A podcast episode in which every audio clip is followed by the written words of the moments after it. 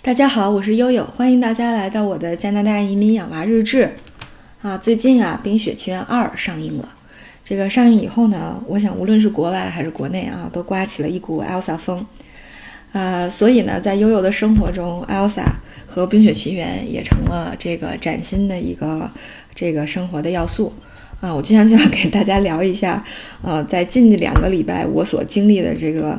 啊，全民入戏的这种这种情况啊，首先呢，大概在上映的四五天之后，我们给妹妹订了呃《冰雪奇缘》的电影票，然后正好那天到电影院所在的那个楼里面去上电子琴课。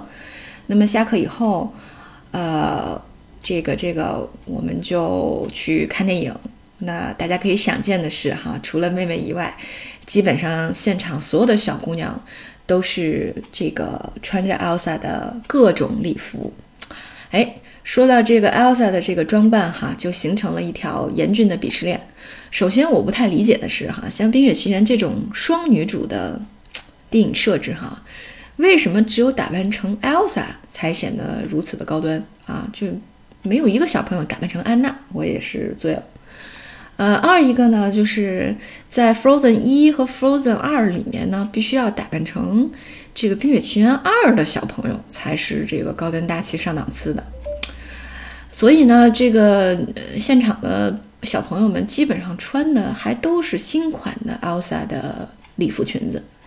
那么这就形成了第三个问题，就是在千篇一律的礼服当中，如何才能成为那个啊万花丛中的一点红呢？怎么才能够凸显个人特色呢？啊，那么也就是说，这个时候这个所佩戴的这个啊这个王冠和这个鞋子啊，就变得至关重要了哈。呃，那么珍珠的爸爸正好前些日子回国出差，所以呢，我们就已经事先准备好了哈。这个艾萨公主的这个王冠啊，非常漂亮，很多颗珍珠和闪闪的小水钻啊。立刻让珍珠妹妹成为了，啊，这个一众没有戴王冠中，这没有戴王冠的 Elsa 中唯一戴王冠的公主啊，或者是女王，啊，这个，呃，自然这个力压群芳啊。那么，呃，第二个呢，就是我们也没有给她买这个《冰雪奇缘二》的靴子，而是在淘宝上九十九块钱搞了一双那个，啊，能够就是带 LED 能闪光的蓝色高跟鞋，《冰雪奇缘》的高跟鞋。哎，这个蛮好的，因为大家可以试想一下啊，当你进入这个黑暗的电影院的时候啊，只要轻轻的一磕后脚跟儿，马上就能发出幽蓝的光泽。哇塞，真的是太拉风了。所以呢，这个珍珠妹妹还是对她的扮相十分十分的满满意的啊。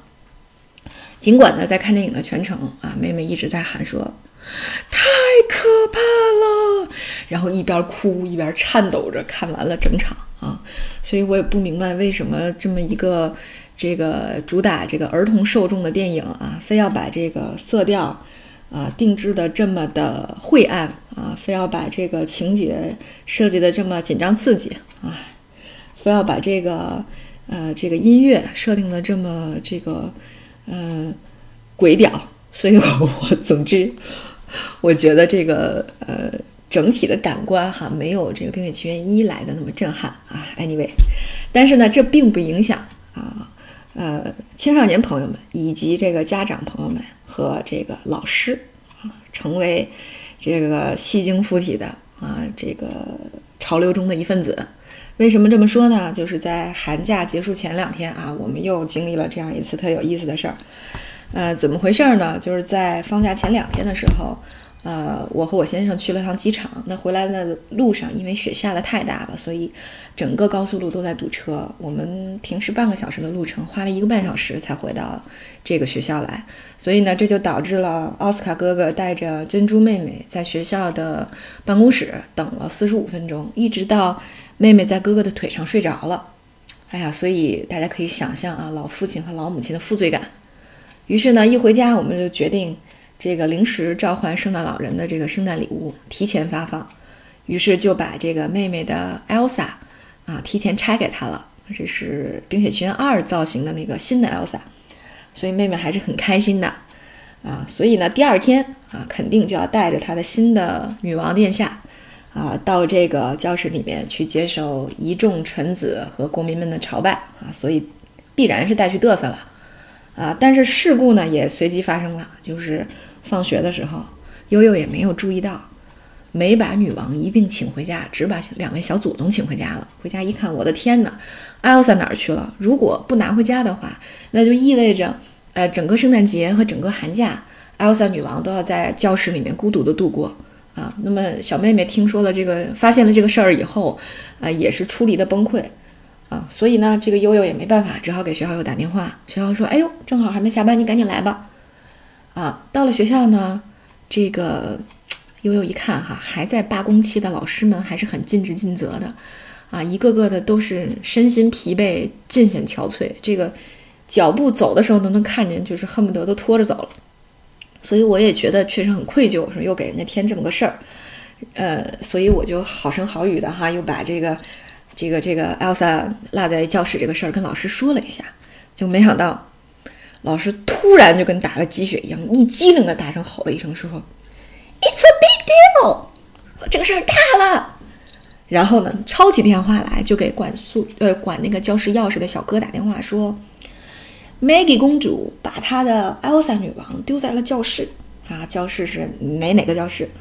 说嗯，我们赶紧要把这个 Elsa 女王接回阿伦戴尔王国，否则这个整个圣诞节她的臣子和这个国民们都没有办法来庆祝。然后我当时在旁边听着就已经雷的外交理论了，什么还 Arendelle，OK，Anyway，然后大概二十秒左右，小哥就拿着所有的钥匙冲进来了，然后跟我说说啊，这位家长你不要有任何的担心，每天小朋友们都要丢很多东西啊，家长都要回来找，更何况是 Elsa 女王居然掉在教室了，说这个怎么能行？这个绝对是不能允许的，所以你现在马上跟我来去请 Elsa 女王回家。哦，我说哦，好吧。于是我就跟着这两个全民戏精的老师啊，然后到了教室，请回了艾莎公主。后来我就发了一个朋友圈，然后我很多朋友说说你怎么只请艾莎呢？对吧？你还要请这个安娜公主，还要请出他们的城堡。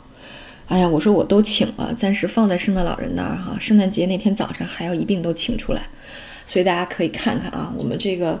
啊，不不论是小朋友们还是家长和老师们，都入戏太深啊，所以大家共同过了一个 Frozen 啊，Canada 的 Frozen Christmas。